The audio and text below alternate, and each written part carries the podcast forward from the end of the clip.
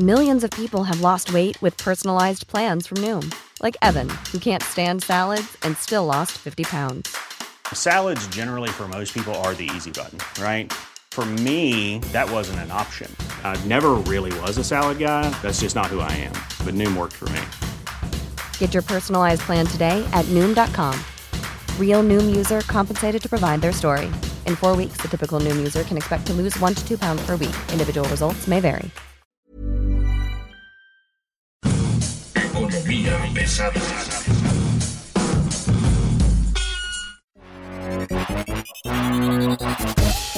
¿Cómo están ustedes? Tengan ustedes muy buen día. Bienvenidos a Economía Pesada, PGenomics. Hoy en esta emisión le vamos a platicar los temas más relevantes de la economía esta semana. Le vamos a dar un adelanto de lo que viene, pero sobre todo le vamos a intentar explicar lo que está ocurriendo en este mundo extraño de los otros DAT. Mi nombre es Luis Carriles. Yo le agradezco el favor su atención y bueno, está con nosotros hoy Mario Alavés. ¿Cómo estás, Mario? Muy bien, Luis. Como siempre, es un gusto saludarte aquí en Economía Pesada.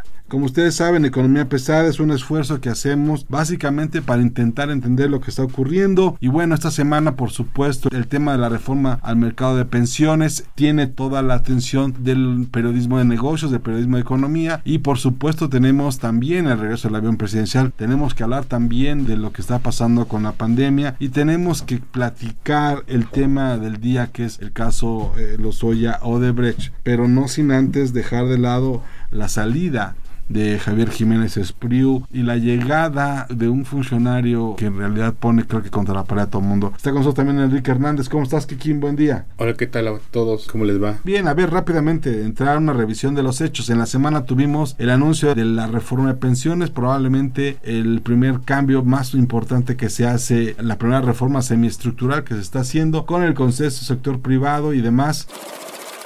Presidente Andrés Manuel López Obrador.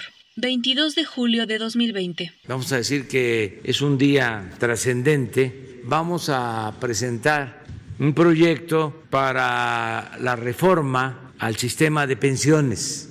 Ustedes eh, saben que se llevó a cabo hace algunos años una reforma y quedó corta, para decirlo amablemente. Si esa reforma no se corrige, al pensionarse los trabajadores recibirían menos de la mitad de su salario. Este cambio podría considerarse una buena noticia. Sí, están escuchando ustedes perfectamente bien es una buena noticia porque esta reforma presenta o plantea un incremento en las aportaciones que hacen los patrones o las empresas para eh, retiro del trabajador. Este incremento sería de 5.5% a 13%. Quiere decir que si usted ganaba 100 pesos hoy, su empresa le aporta 5 pesos a su Afore. Si esta reforma se aprueba, esto va a cambiar a 13 pesos por cada 100 pesos que usted gane. Entonces, aquí no hay ningún problema. La cosa es que el timing es malísimo. A todos nos gusta que nos den más dinero para nuestro retiro, a todos nos gusta la idea de que vamos a tener más posibilidades de tener un retiro digno.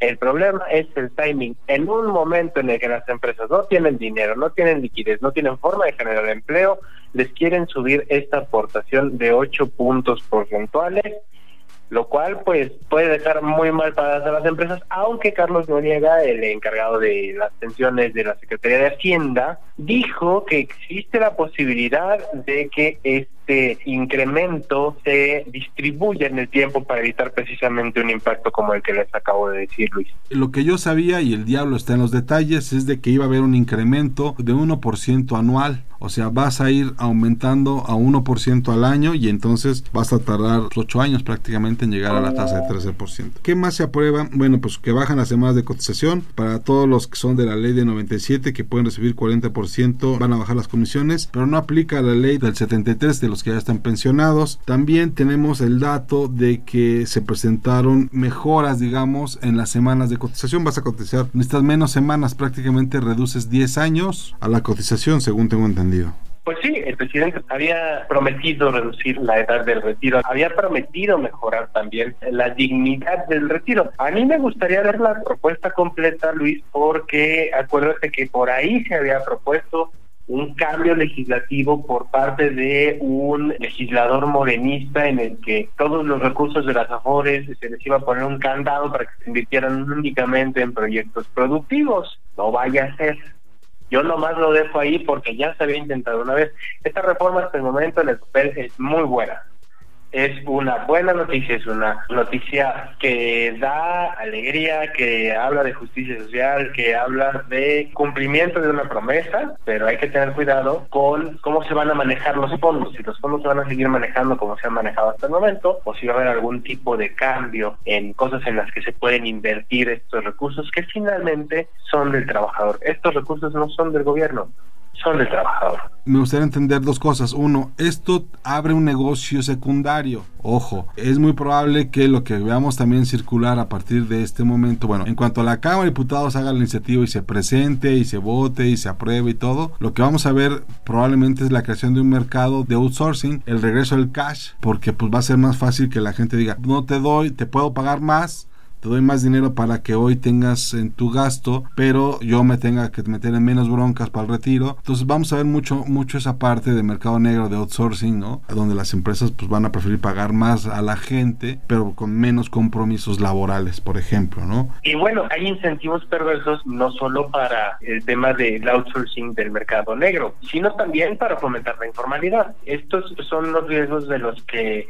hay que cuidarse porque son riesgos que ya están allí y son riesgos que no se han atendido de la mejor forma porque efectivamente uno, uno de los riesgos más importantes es que una empresa que se dice formal te pague un salario mínimo y declare que te paga un salario mínimo ante el IMSS, pero realmente te puede pagar 10, 12, 15 mil pesos sin ningún problema, pero ese dinero te lo paga por fuera. ¿Esto qué significa? Que tus aportaciones para el retiro son menores porque tu sueldo oficial ante el IMSS es de 3.700 pesos. Entonces tendrían que darte un poquito más de 300 50 pesos para tu retiro, cuando deberían de darte alrededor de 1.700 pesos, y en el caso de que ganaras unos 15 mil pesos mensuales. Entonces, obviamente el ahorro es muy grande para las empresas, pero esto es totalmente ilegal y este esquema lo hemos visto desde hace algunos años y no hemos visto alguna reducción en este mismo esquema en las condiciones actuales. Este es el gran peligro de esta reforma si no se regula bien el mercado laboral antes de que se apruebe esta reforma, porque entonces no va a servir de nada. Estamos hablando, por supuesto, también de que va a haber una caída en los ingresos del Instituto Mexicano Seguro Social. En el IMSS, por supuesto, vamos a tener una bronca ahí con eso, porque pues el, el empleo informal o el empleo precario justo le pegan las finanzas del IMSS. Lo que vamos a ver también crecer va a ser supuesto seguro el sistema este secundario privado de medicina del doctor Simi, ¿no? Ya sabes, el doctor que está al lado de la farmacia que te cobra 30 pesos la consulta y tú compras la, al lado la medicina genérica. Eso es por el lado de las pensiones y por supuesto que va a implicar en el mercado laboral y en el mercado de salud. No hablemos del Infonavit que también va a tener una bronca con eso. No van a poder dar créditos muy elevados, entonces eso va a pauperizar las casas que puede financiar y vamos a ver también que los jóvenes que no ahorren en este momento en su afore, en un fondo de inversión, van a tener un problema de pensión muy grave hacia adelante. Kiki, tu comentario, ¿cuál sería? Que es la mejor propuesta que ha hecho el presidente, ¿no? En conjunto con sus enemigos, los empresarios, porque hemos leído hasta lo incansable y lo insaciable que están peleados, que se odian, que no son del mismo grupo, que no quieren el beneficio social. Y agradezco una reforma de estas porque el ex presidente de la CONSAR, un tal Carlos Ramírez, está diciendo en Perú que iban a estatizar el sistema pensionario mexicano, imagínate. Bueno, se habló en un momento de hacerlo, ¿no? Este personaje que no dijo nada, no hizo nada cuando se le entregó dinero de las pensiones a Oro Negro, recordarás que le entregó, creo que, o, autorizaron la entrega de mil millones de dólares a Oro Negro y prácticamente la petrolera del hijo de Gil Díaz no existe, Cariles y así hay otra serie de mm. irregularidades que nunca se han dicho nada. No es un dinero ni de la CONSA ni del gobierno, es dinero de, los trabajadores y debemos como trabajadores exigir que Carlos Ramírez explique ese dinero, porque al final del día él va y vende ideas, ahora hasta se convirtió en el salvador del dinero los mexicanos, cuando en realidad durante su mandato nunca hizo nada por defender estos mil millones de dólares. Yo sobre el tema de oro negro me parece que sí, ahí hay lana metida en las afueras, que hubo quien apostó a que el negocio iba a funcionar y no salió. Ese es uno de los riesgos que tiene un mercado como este. Creemos que es buena idea la reforma de las afores, me gusta. Hay que esperar la iniciativa para, desmenuzarla, obviamente, revisar casi, casi párrafo por párrafo y entonces ver cuáles son los cambios reales. Por lo pronto es buena noticia, ya hacía falta un cambio así. Presidente Andrés Manuel López Obrador, 23 de julio de 2020. Y esas pensiones van a ir aumentando, porque ya está en la Constitución, no son programas de gobierno, ya son derechos adquiridos. De acuerdo al artículo cuarto de la Constitución, se tienen que entregar estas pensiones, son universales, es decir, a todos. El otro gran tema que yo quisiera poner en la mesa tiene que ver con la renuncia del secretario de Comunicaciones y Transportes, Javier Jiménez Espriu, dada a conocer esta semana, pero lo interesante de esto es los motivos. Públicamente la discusión entre el presidente y el secretario es yo no quiero que metas a la Marina a controlar los puertos que son civiles. El presidente dice no podemos hacerlo, tiene que hacerlo la Marina por el tema de corrupción y drogas, narcotráfico. Presidente Andrés Manuel López Obrador, 24 de julio de 2020. Tuvimos un diferendo que solo se da entre hombres libres y con criterio acerca de la operación de los puertos. El ingeniero Jiménez Espriu sostiene que deben de ser manejados los puertos operados por la Secretaría de Comunicaciones y Transportes. Y yo creo que por la circunstancia actual, la corrupción que prevalece en los puertos, en las aduanas y últimamente también por la entrada de contrabando y droga por los puertos. Colima, menciona el señor presidente, es el estado más violento con más muertes violentas de todos per cápita, derivado del tema de la entrada de fentanilo por el puerto de Manzanillo. Esa fue la explicación que dio, no le gustó al señor secretario y se fue. ¿Cómo viste el relevo, Kikín? Yo creo que es la mejor decisión que ha hecho López Obrador, que la Marina controle tanto el puerto como la aduana, incluso el ejército controle las mismas aduanas fronterizas, dado que en una investigación que está haciendo el Sol de México, inaudito que parezca, durante el periodo de pandemia se incrementó el contrabando solo de cerveza, Carles. Imagínate si solo está pasando cerveza por la frontera norte de una forma indiscriminada durante este tiempo de pandemia, no me quiero imaginar cuánto esté pasando de otro tipo de cosas, ¿no? De armas, se ha hablado mucho de las armas, se ha hablado mucho de todo. Y obviamente pues a nadie le gusta que la Marina y el Ejército estén controlando pues prácticamente todo. De hecho, este ha sido uno de los temas que hemos abordado durante varios días en estas discusiones que hemos tenido aquí en economía política e incluso en algún momento hablamos de que el ejército era una sociedad anónima prácticamente que construyendo la tren Maya, construyendo el aeropuerto de la, la, central avionera de Santa Lucía, que además son proyectos que se los han quitado a la SCT, tanto el tren Maya como el aeropuerto de Santa Lucía. Me parece que en este momento la SCT lo único que estaba construyendo eran estas carreteras artesanales carísimas de 5 kilómetros que iban de pueblito en pueblito nada más, ¿no? ¿Cómo está Mario? Platícanos. Bueno, yo creo que el tema de la Marina es un tema bastante polémico. Creo que Javier Jiménez Espriu tenía razón en hablar de las vocaciones que tienen los puertos. Es cierto que los puertos tienen vocaciones castrenses que corresponden a labores de la Marina, pero también tienen labores comerciales que responden a temas civiles. No puedes mezclar las dos cosas porque entonces puedes empezar a dar la impresión de que estás militarizando el Estado.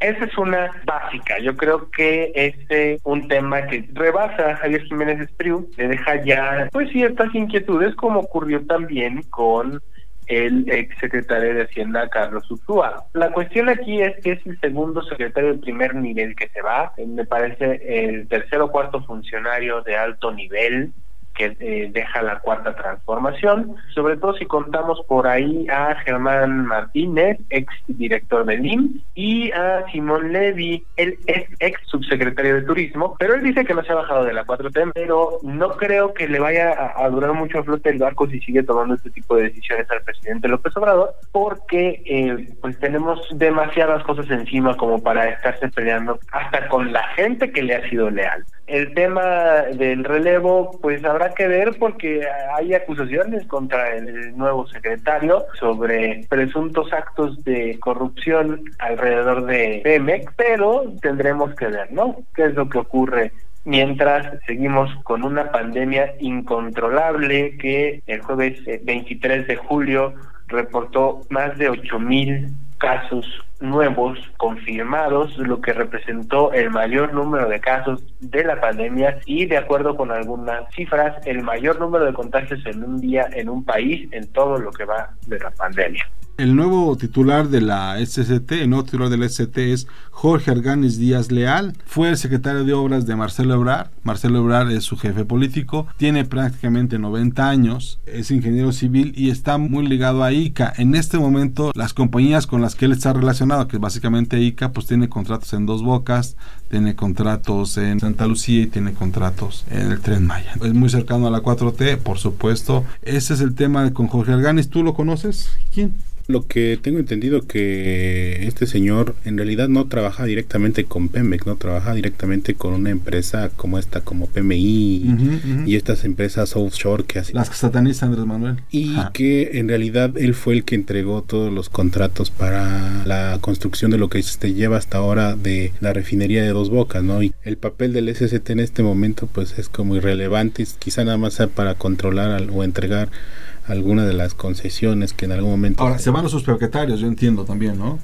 Pues hasta donde se ha escuchado, no, no, no, no, no hay como eso, no. Ah, se quedan los que están. Pues esperemos o que también se los lleven, pero pues es como cambiar todo, digo, a diferencia de Carlos Ursúa, creo que Jiménez Espriu sí se vio amable, ¿no? No se fue como la chachas. Como no, bueno, la carta de renuncia que le entrega el señor presidente es muy fuerte. Pero al final del día es padre leer eso, ¿no? Porque con Carlos Ursúa se fue y dijo, ya me voy, y solo da entrevistas cuando se le ocurre y empieza a dar...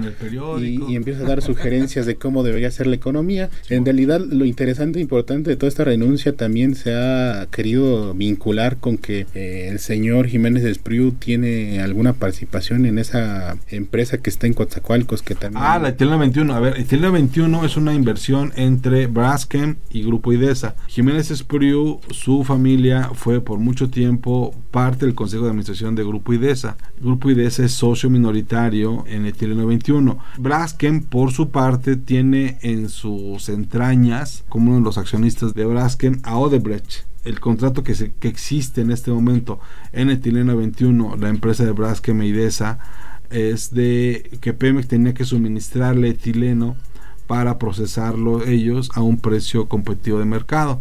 Pues dejó Pemex por su propia ineficacia o inoperancia, dejó de tener el producto base para producirlo y para entregarlo. Ese es el dilema que están metidos. Tienes una inversión de más o menos 6 mil millones de dólares parada en, en Veracruz y, y no tienes el gas para sacarlo.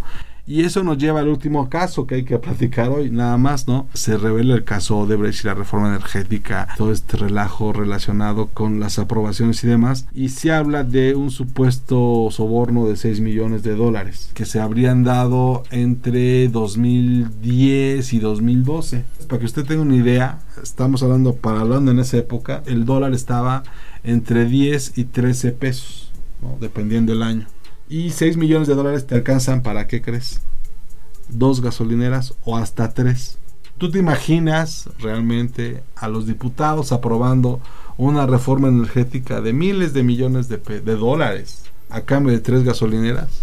Pues, pero más allá de lo que te alcance para qué, los nombres, ¿no? Los nombres son reveladores, ya ya el grupo del PAN dice que esta es una cortina de humo, que ellos no tienen nada detrás de ello, que ellos tienen las manos limpias. Digo, Obviamente creo que eh, lo importante son los nombres, hay que escuchar qué dice cada uno de ellos, qué actuación tiene cada uno de ellos. Yo espero las denuncias de parte del gobierno que empiecen a hacer investigaciones frontales y formales contra cada uno de los mencionados, porque ahí sí me tocó a mí ver la negociación y yo la verdad Sé que hubo, si hubo apoyos, si los hubo, pero para la reforma la tenían amarradísima. Tú no esperarías que un diputado federal del PRI se le pusiera a brinco ser presidente en ese entonces. No, no, no, para nada. Y el PAN había estado buscando 12 años la reforma. Entonces, imagínate que ya que ya que se la van a dar y pedían y todo lo que pedían se los daban. Entonces, se me hace un poco difícil.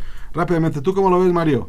Pues mira, hablamos de muchas condicionantes, entonces yo creo que vamos a tocar con paredes por ahí. No le veo mucho futuro a este tema. Es hasta aburrido ya estar escuchando lo mismo una y otra vez, ¿no? Va a ser un tema político, ¿no? La bomba va a ser política, no va a ser económica. Exactamente, o sea, todo el tiempo hemos estado escuchando de el combate a la corrupción, de la mal llamada reforma energética, de la mal llamada reforma educativa. Yo creo que ya todos nos podríamos recitar un discurso de memoria sin que realmente haya pasado nada. El presidente está en campaña, nunca dejó de estar en campaña y el presidente eh, hace propaganda todos los días. La cosa es cuándo administra. Mario, platícanos cuál debe ser la agenda sobre la que tenemos que estar atentos. Bueno, pues la próxima semana se publica el Producto Interno Bruto, la estimación oportuna del INEGI. Eso se publica el jueves. Se espera pues una caída de unos 15.5% anual. Se supone que ya después de este segundo trimestre todo va a ser menos malo. Tendremos que ver si la pandemia cede. Y sobre todo, esta es una nota escabrosa, mala, como casi todo lo que ha venido con la pandemia, el IGAE, que es el índice global de actividad económica, que es más o menos un PIB mensual, se contrajo 21.6%, lo que representó el peor momento en la historia del indicador, esto correspondiente al mes de mayo. Hablando de que en este momento ya, tenemos los peores niveles en la economía desde la crisis de 1995, tanto en empleo como en crecimiento económico. Dos datos muy importantes que hay que tomar en cuenta en esta semana es el lunes se da a conocer la balanza comercial del mes de junio y el jueves el estimado oportuno del Producto Interno Bruto para el segundo trimestre. Mientras tanto, bueno, pues este disfrute usted lo que pueda. Este fin de semana nos vamos, Enrique. Sí, nos vamos y obviamente hay que seguir pendientes de todo el tema Lozoya hasta donde tope. Muchas gracias Luis y como siempre ha sido un gusto estar aquí en Economía Pesada y les recordamos a todas las personas que nos han escuchado que se suscriban y le den a la campanita para recibir los avisos de este podcast Economía Pesada en Acast, Google Podcast, Apple Podcast y Spotify. Además, les recordamos que nos pueden enviar todas sus dudas, quejas, sugerencias y buenas vibras en Twitter en arroba podcast Economía Pesada. Pues bien, muchas gracias Mario y ya nos vamos entonces. No se pierda Cofre de Leyendas, tenemos unas historias súper extrañas de lo que ocurre en México. Ya saben, este país donde no creemos en el COVID-19, pero sí creemos en la llorona. Nos vamos, muchas gracias, hasta luego. Esta es una producción de la Organización Editorial Mexicana.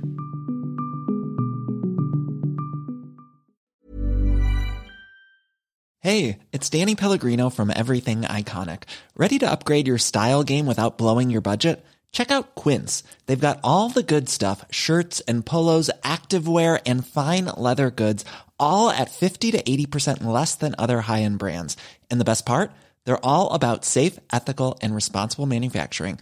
Get that luxury vibe without the luxury price tag. Hit up quince.com slash upgrade for free shipping and 365 day returns on your next order. That's quince.com slash upgrade.